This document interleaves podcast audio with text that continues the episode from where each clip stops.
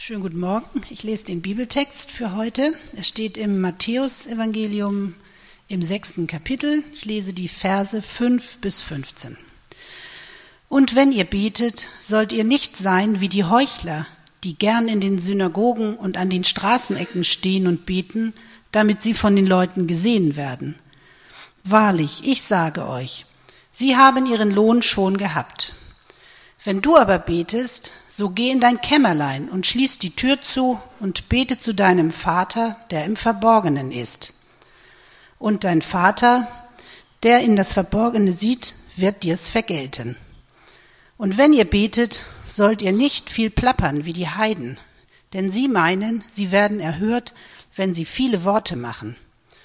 Darum sollt ihr ihnen nicht gleichen. Denn euer Vater weiß, was ihr bedürft, bevor ihr ihn bittet. Darum sollt ihr so beten. Unser Vater im Himmel, dein Name werde geheiligt, dein Reich komme Dein Wille geschehe, wie im Himmel, so auf Erden. Unser tägliches Brot gib uns heute. Und vergib uns unsere Schuld, wie auch wir vergeben unseren Schuldigern. Und führe uns nicht in Versuchung, sondern erlöse uns von dem Bösen. Denn dein ist das Reich und die Kraft und die Herrlichkeit in Ewigkeit. Amen. Denn wenn ihr den Menschen ihre Verfehlungen vergebt, so wird euch euer himmlischer Vater auch vergeben. Wenn ihr aber den Menschen nicht vergebt, so wird euch euer Vater eure Verfehlungen auch nicht vergeben.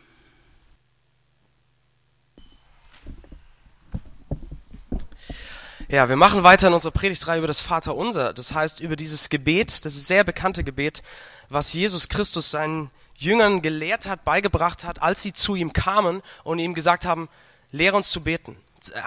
Bring uns bei, was es heißt zu beten. Und wir machen in dieser ähm, Reihe heute weiter und wir kommen zu einer Bitte oder zu einem Teil dieses Gebets, ähm, der relativ herausfordernd ist. Und der lautet, vergib uns unsere Schuld, wie auch wir vergeben unseren Schuldigern. So hat Luther das übersetzt. Und das ist die erste Stelle im Vater unser, wo es nicht nur um den Betenden und Gott geht, sondern wo zum ersten Mal und auch zum einzigsten Mal ganz explizit ähm, der andere, der Mitmensch, die Leute um uns herum sozusagen mit hineingenommen werden, wo es heißt, wie auch wir vergeben unseren Schuldigern.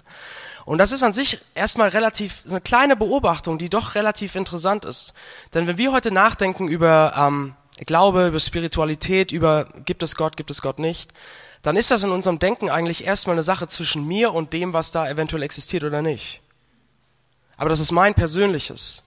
Aber was Jesus hier zeigt in diesem Teil des Gebets ist, dass Begegnung mit Gott, Gebet, also Reden mit Gott, irgendwie auch mit meinem Mitmenschen zu tun hat, mit den Leuten um mich herum. Und ich glaube deshalb, dass dieser Teil des Gebets etwas ist, der für uns alle hier, ähm, uns allen hier sehr viel zu sagen hat, egal ob ihr schon lange betet, lange Christen seid, äh, das Vater unser in- und auswendig kennt, oder ob Gebet vielleicht noch etwas ja, befremdliches, Unbekanntes für euch ist. Und ich möchte einfach direkt mal einsteigen mit euch und mit euch dieses, diesen Teil des Gebets angucken. Und wir gehen einfach von vorne nach hinten durch. Wir schauen uns zuerst den ersten Teil an, vergib uns unsere Schuld. Dann den zweiten Teil, wie auch wir vergeben. Und dann fragen wir schließlich noch am Schluss, okay, wie können wir das jetzt wirklich ehrlich beten? Ja, nicht nur nachplappern, nicht nur so, ja, wenn alle das lesen, mitlesen oder nicht auch irgendwie heuchlerisch beten. Wie können wir das wirklich ehrlich, ehrlich meinen? Das möchte ich mit euch anschauen.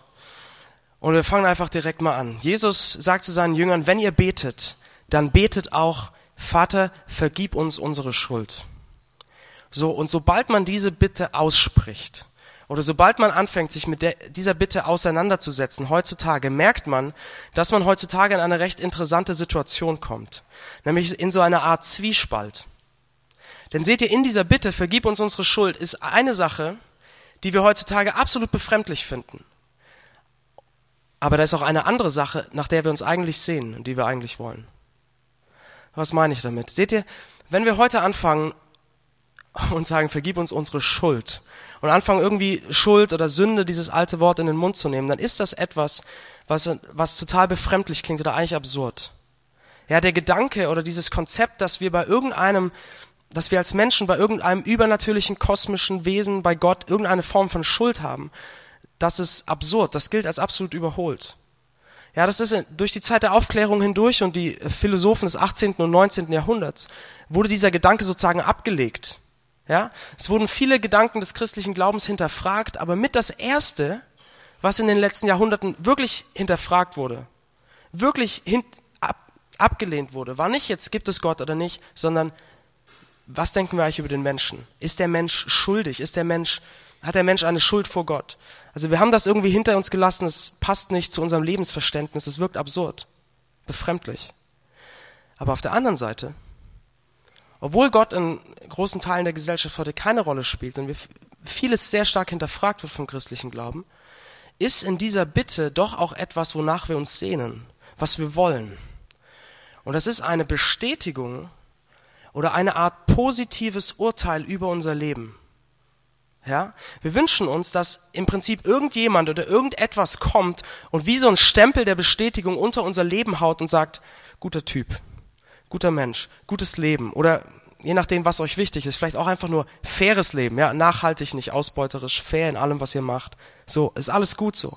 Und wir suchen diese, wir wünschen uns dieses positive Urteil, ob das von unserem Partner kommt oder von unserem Job, dass wir wissen, am Ende, ganz egal, es steht dieser Stempel unserem Leben, unter unserem Leben, ist okay, mach dir keinen Kopf, alles gut.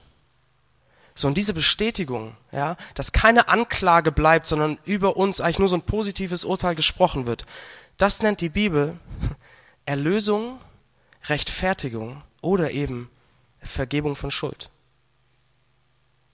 Und deshalb ist das vielleicht etwas, was gar nicht so fremd dem ist, was wir erleben oder worüber wir heutzutage nachdenken. Und wenn Jesus jetzt sagt, betet, vergib uns unsere Schuld, dann ist das, als würde er uns heute sagen, liebe Leute, drückt diesen Gedanken der Schuld nicht, diskutiert den mal nicht einfach nur weg. Lehnt den nicht mal einfach nur ab aufgrund äh, der Weltanschauung, die ihr vertretet oder aufgrund von etwas, was ihr gelesen habt, sondern schaut mal, was es damit auf sich hat. Stellt euch dem mal.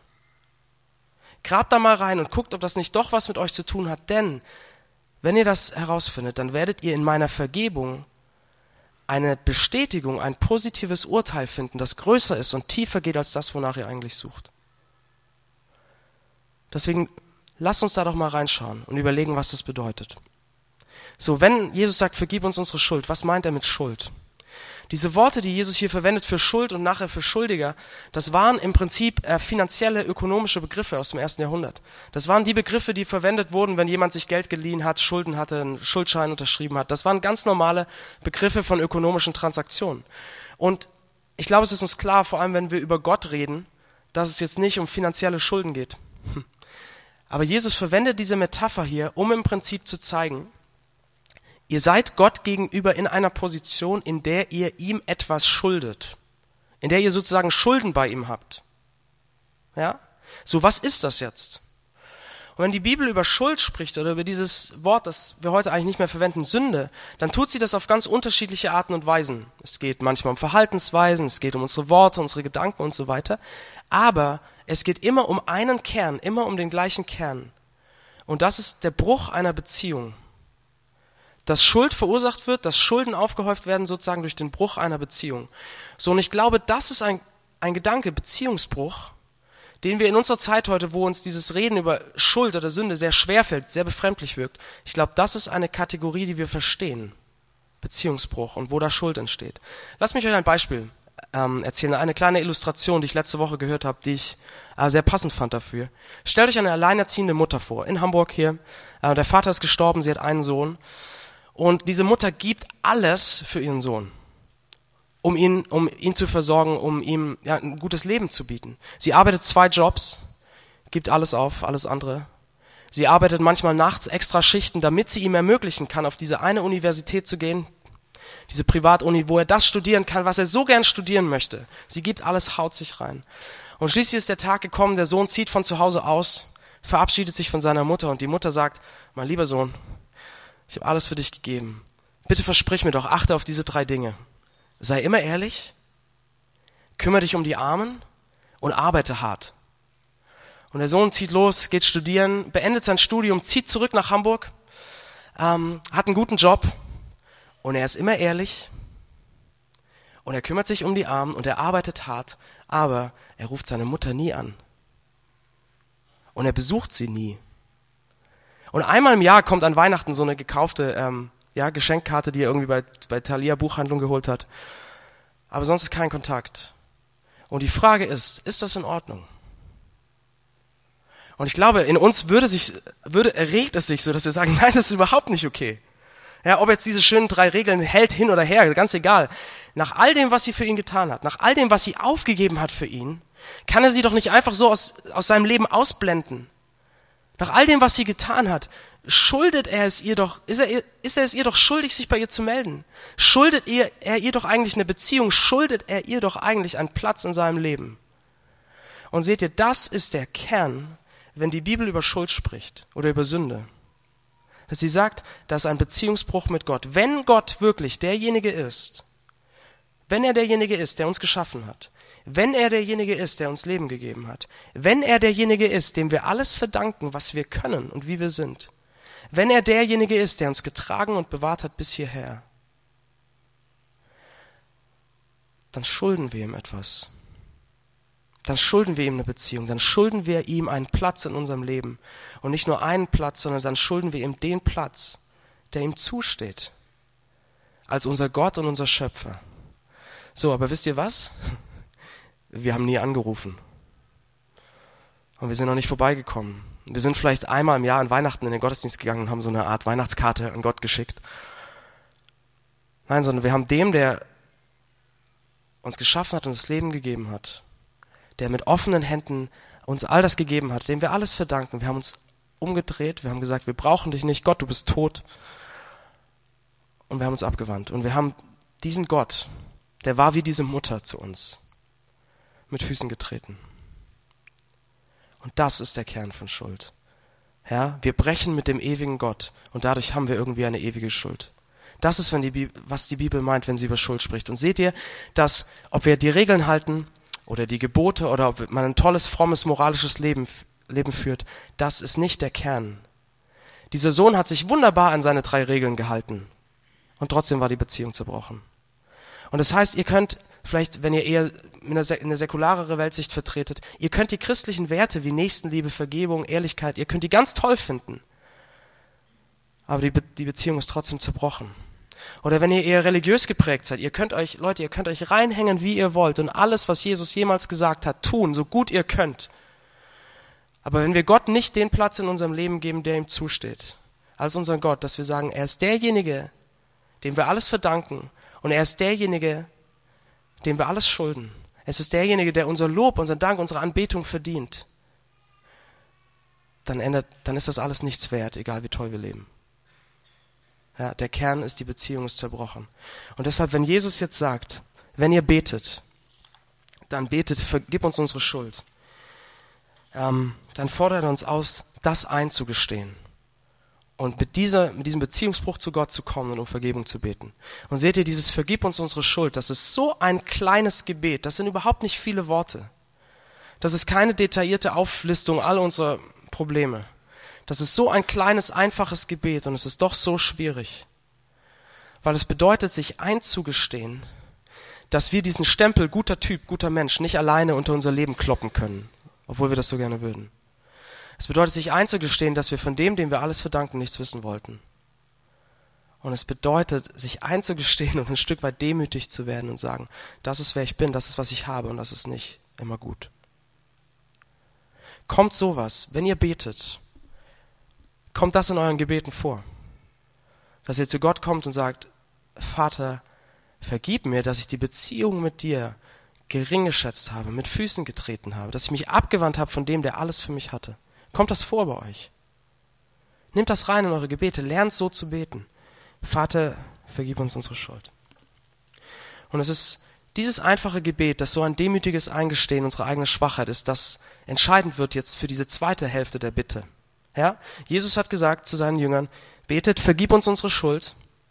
Und dann, wie auch wir vergeben denjenigen, die an uns schuldig geworden sind. So, und sobald Jesus diese zweite Hälfte jetzt sagt, wie auch wir vergeben, stellt sich doch irgendwie die Frage, was meint er denn mit diesem wie hier? Ja, vergib uns, wie wir vergeben.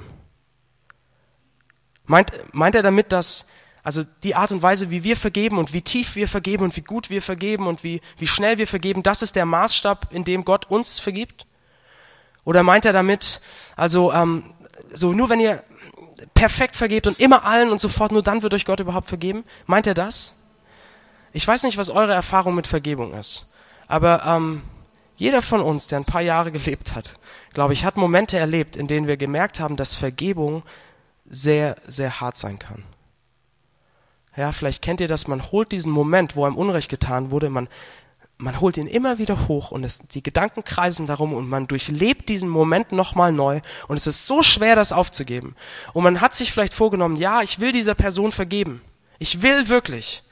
Aber sobald wir daran denken, kommt so eine Bitterkeit und so ein ungutes Gefühl in uns hoch, dass wir das sofort wieder wegdrücken. Oder Vielleicht schaut man dann zurück zwei Jahre später und man war so überzeugt, dass man absolut vergeben hatte und sagt, ich habe ich hab der Person vergeben. Das ist vergeben. Aber man merkt, wenn man dieser Person begegnet, dann betrachtet man sie doch nur durch die Brille dessen, was sie getan hat. Und es kommt immer wieder hoch. Wie hart ist Vergebung manchmal? Und wir merken, was es kostet und wie es schmerzt.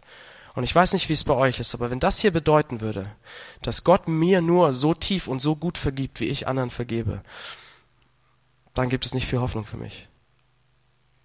Aber Gott sei Dank, wisst ihr was? Gott sei Dank ist das nicht das, was er hier meint. Sondern das, worum es hier geht, bei diesem Wie auch wir vergeben. Oder bei diesen beiden harten Sätzen nach dem Vater unser. Habt ihr es gemerkt, was er da sagt? Wenn ihr vergebt, wird euer Vater im Himmel euch vergeben. Wenn ihr nicht vergebt, wird er euch nicht vergeben. Es geht nicht, dass unser Vergeben der Maßstab ist, sondern es geht um etwas anderes. Es geht darum, dass ob wir vergeben können oder nicht, zeigt, ob wir verstanden haben, dass wir Selbstvergebung brauchen. Ob wir vergeben können oder nicht, zeigt, ob wir selbst verstanden haben, dass wir Vergebung brauchen. So, wie komme ich darauf? Etwas später im Matthäusevangelium, also in diesem Buch, wo das Vaterunser steht, erzählt Jesus eine Geschichte. Und mit dieser Geschichte erklärt er, wie Gottes Vergebung für uns und unsere Vergebung für andere Leute zusammenhängen, wo da der Zusammenhang ist. Er erklärt es sehr gut mit dieser Geschichte. Und die Geschichte geht so. Es gab einen König, ja, dickes Schloss, reicher Mann. Und dieser König hatte einen Diener, der ihm eine große Summe Geld schuldete. Und äh, wenn man das umrechnet, was da im Text steht, dann geht das so um so einen dreistelligen Millionenbetrag oder einen Milliardenbetrag.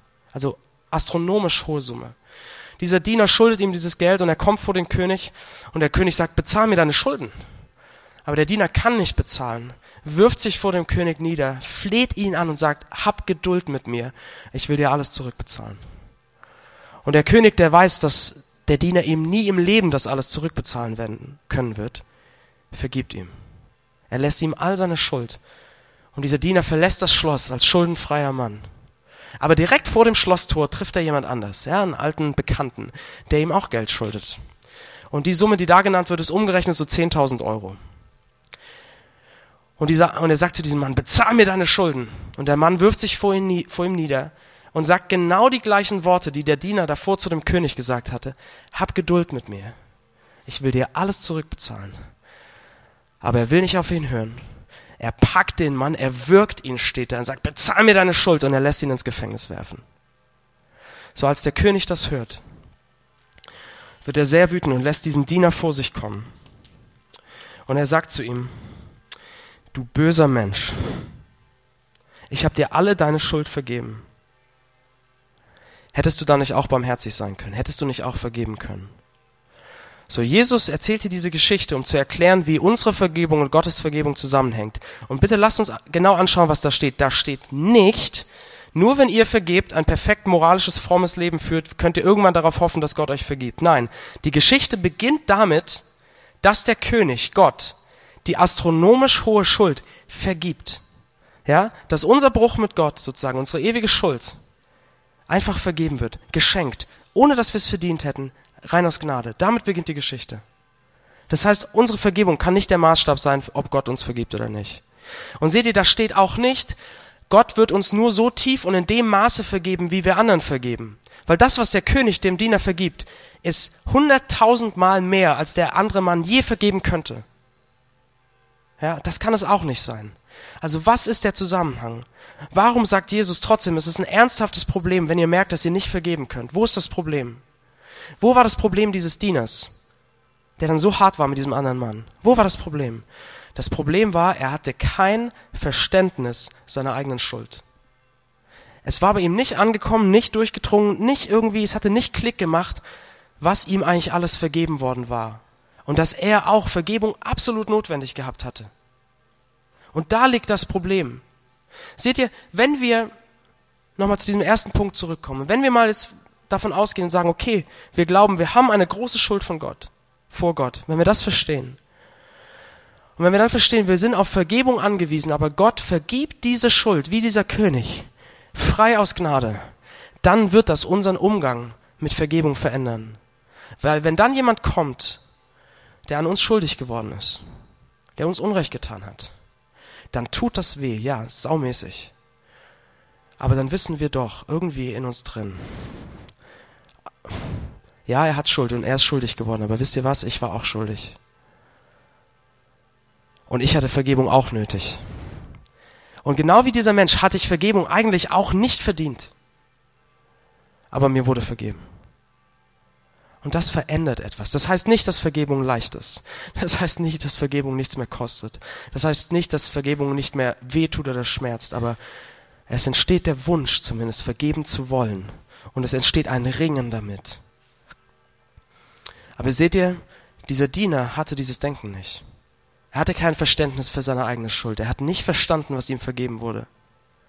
Und deswegen, als dieser andere Mann kam, der ihm so viel weniger schuldete, dann konnte er nicht sehen, da kommt jemand, der eigentlich ist wie ich. Da kommt jemand, der eigentlich in der gleichen Situation ist, in der ich vor ein paar Minuten war. Da kommt ein, ein Mensch, der zerbrochen und fehlerhaft ist wie ich. Aber dieses Denken hat er nicht, sondern er sah nur, da kommt der dreckige Schuldner, der mir mein Geld schuldet. Und er konnte nicht vergeben. Seht ihr, Jesus zeigt uns hier, wenn wir überhaupt nicht vergeben können, wenn Vergebung für uns keine Option ist, dann haben wir kein Verständnis unserer eigenen Schuld. Dann haben wir nicht verstanden, dass wir Vergebung nötig gehabt haben. Dann denken wir eigentlich, und das ist dann das Harte in diesem Text, dann denken wir, eigentlich ist unsere Schuld nicht so wild. Wir brauchen keine Vergebung. Wir brauchen keinen Retter. Und dann sagt er, werden wir Vergebung nicht finden. Und das ist hart. Aber was, worum es Jesus hier eigentlich geht, ist, er sagt, ob ihr vergeben könnt oder nicht, das ist ein Indikator dafür, ob ihr verstanden habt, dass euch vergeben wurde. Deshalb, was heißt es jetzt, wenn wir beten, vergib uns unsere Schuld, wie auch wir vergeben denen, die uns schuldig geworden sind? Es bedeutet, wir kommen zu Gott im Gebet und wir bekennen ihm, dass wir uns abgewandt haben von ihm, dass wir mit ihm gebrochen haben, dass wir ihn mit Füßen getreten haben. Und wir bitten ihn um Vergebung. Und wir bitten ihn dann, dass diese Vergebung sich so in unserem Leben auswirkt, dass wir lernen, anderen zu vergeben. Dass wir lernen, denen zu vergeben, die Wunden in unserem Leben gerissen haben. Es gibt ein altes Bekenntnis ähm, aus dem 16. Jahrhundert, uralt, der Heidelberger Katechismus. Und da, die haben die Frage gestellt, was heißt das, was wir hier beten? Und sie haben das so ausgedrückt, sehr, sehr schön, finde ich. Sagen, also Vater, vergib uns unsere Schuld und so weiter. Und dann, lass es ein Zeugnis deiner Gnade in uns sein dass wir anderen vergeben wollen. Und ich glaube, das ist der Punkt. Ja? Deswegen, wenn ihr das betet, das Vater unser, dann betet doch, dass Gott euch beibringt durch seine Gnade, durch sein Vergeben für euch, dass er euch lehrt, was es heißt zu vergeben, dass er euch hilft, denen zu vergeben, die euch wirklich Unrecht getan zu haben. Und nutzt dieses Gebet, um euer Herz zu prüfen. Nutzt dieses Gebet, um zu prüfen, wo kann ich nicht vergeben gerade, wo will ich nicht vergeben, wo habe ich mein Herz hart gemacht gegenüber irgendjemand. Nutze es dazu. So, ich möchte zum letzten Gedanken kommen und noch eine Frage stellen. Wie können wir dieses Gebet jetzt ehrlich beten? Ich weiß, das Thema Vergebung ist so riesig.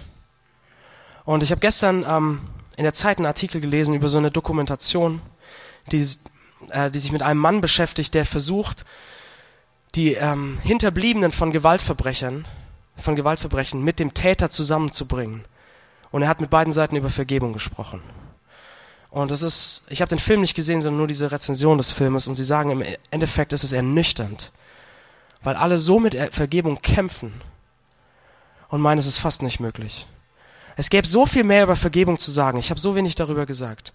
Aber ich glaube, in dem wenigen, was wir jetzt gehört haben, ist es schon klar, dieses Gebet im Vater unser ist alles andere als leicht. Ja, es fällt uns nicht leicht, unsere Schuld einzugestehen, weil wir heute in einer Zeit leben, in der wir all unsere Schwäche und all unsere Zerbrochenheit so gut wie möglich verstecken, weil zum Teil sehr unbarmherzig damit umgegangen wird.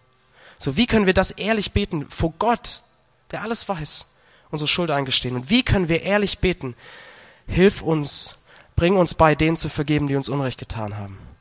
Kann man das ehrlich beten oder ist das so ein frommer Wunsch und man erzählt das in der Kirche und es klingt alles toll, aber im Endeffekt ist es nicht realistisch? Können wir das beten? Wir können, weil derjenige, der uns dieses Gebet beigebracht hat, uns auch alles gegeben hat, was wir brauchen, um es zu beten. Weil derjenige, der sagt, kommt zu Gott und bittet um Vergebung, gleichzeitig auch derjenige ist, der vergibt. Der, weil er derjenige ist, der wie in diesem Gleichnis, der König, derjenige ist, der uns mit Gnade überschüttet. Und das ist Jesus Christus. An einer Stelle im Markus Evangelium, in Markus 10, erklärt Jesus sehr kurz in einem Satz, wozu er gekommen ist, wo, wozu er hier gelebt hat. Und er sagt, ich bin gekommen, nicht um mir dienen zu lassen, sondern um mein Leben zu geben als Lösegeld für viele. Und seht ihr, was er da sagt, ist, er sagt, ich gebe mein Leben als Lösegeld, um euch frei zu kaufen. Ich bin derjenige, der eure Schulden bezahlt. Mit seinem Leben, mit seinem Tod am Kreuz. Und dort, wo wir Vergebung finden, dort zeigt er uns auch, was Vergebung wirklich ist und wie tief sie geht. Seht ihr, Vergebung ist nicht zu sagen, ach komm, alles nicht so wild, war nicht so schlimm, ist okay, schwamm drüber. Und das, das macht Jesus nicht am Kreuz. Weil wenn wir sagen würde, ist nicht so schlimm, ja dann, ja, wo, so, wo ist das Problem? Dann braucht es doch keine Vergebung. Sondern Jesus stirbt am Kreuz und er sagt, es gibt eine Schuld. Ja, es gibt eine Schuld. Aber ich verzichte darauf, euch zahlen zu lassen sondern ich nehme die Kosten, den Schmerzen, den Schaden auf mich selbst. So wie der König in dem Gleichnis auf seinen Schulden sitzen bleibt, die Schulden selbst bezahlen muss, so zahlt Jesus die Schuld selbst. Ja, und er tut das, indem er den Tod stirbt, den wir verdient hätten, weil wir Gott mit Füßen getreten haben. Ja, er nimmt unsere Schuld. Paulus sagt, dass er schlägt den Schuldschein ans Kreuz und er spricht ein positives Urteil über unser Leben. Die Anklage ist fallen gelassen. Er sagt, es ist alles vergeben. Seht ihr, das ist Vergebung darauf zu verzichten, den anderen zahlen zu lassen und selbst die Kosten und den Schmerz zu tragen. Und dort, wo wir das finden am Kreuz, dort finden wir alles, was wir brauchen, um dieses Gebet ehrlich beten zu können. Wir finden dort zum einen alles, was wir brauchen, um das Gebet beten zu können, vergib uns unsere Schuld. Dann seht ihr, am Kreuz finden wir eine Vergebung, die so tief und so süß geht, so tief geht und so süß ist dass wir zu Gott kommen können und wissen, wie er auf unser Eingeständnis von Versagen, von unserer Schuld reagieren wird. Das sehen wir am Kreuz. Wie reagiert Gott auf unsere Schuld? Er überschüttet uns mit Gnade. Und er nimmt seinen dicken Stempel sozusagen und haut ihn auf unser Leben und spricht das positive Urteil. Die Anklage ist fallen gelassen.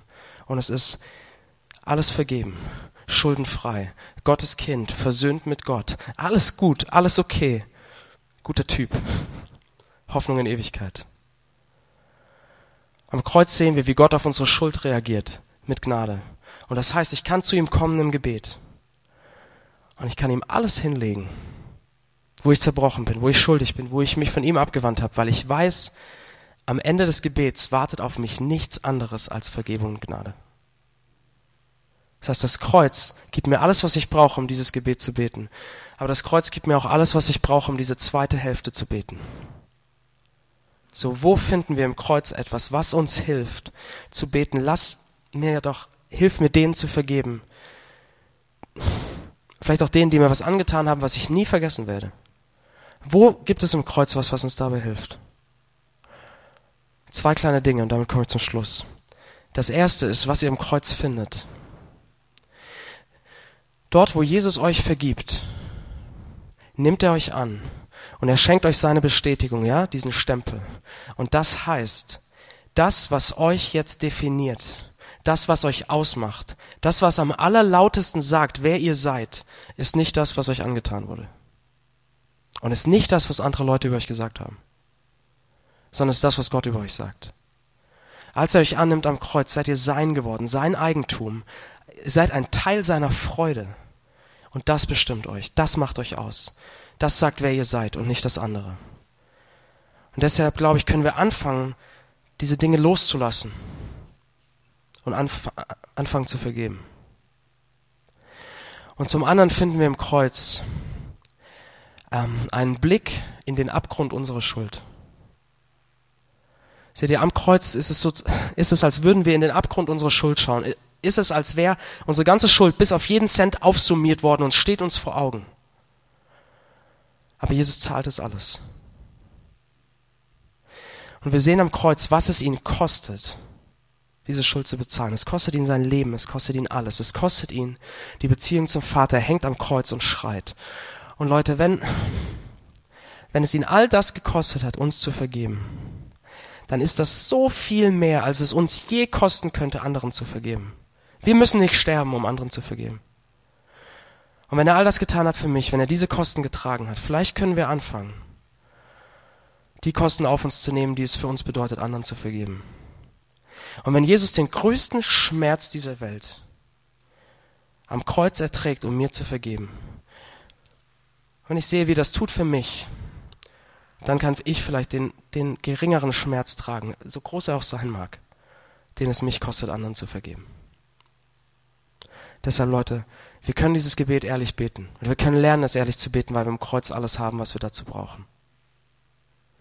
Deswegen, wenn ihr betet, wenn ihr das Vaterunser betet oder wenn ihr vielleicht so für euch alleine zu Hause lernt zu beten, dann betet doch aus das. Vater, vergib mir meine Schuld, weil ich weiß, du begegnest mir mit Gnade, kann ich das beten. Und Vater, hilf mir, bring mir bei, denen zu vergeben, die mir schuldig geworden sind. Lass uns beten zum Schluss.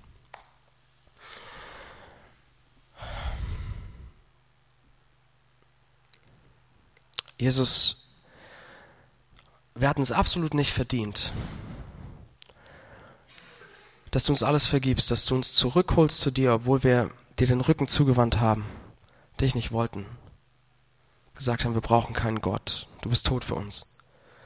Wir hatten das nicht verdient und doch bist du den weitesten Weg gegangen. Den Weg bis ans Kreuz, um uns zu vergeben. Und du weißt, wie sehr wir mit Vergebung kämpfen wie sehr wir an manchen Wunden festhalten und, und nicht loslassen wollen. Aber ich bitte dich, lass uns doch in deinem Kreuz das finden, was uns hilft und uns die Kraft gibt zu vergeben. Und bring uns bei, ehrlich zu beten. Vater, vergib uns unsere Schuld, wie auch wir denen vergeben, die an uns schuldig geworden sind. Lass das ein Zeugnis deiner Gnade in unserem Leben sein. Amen.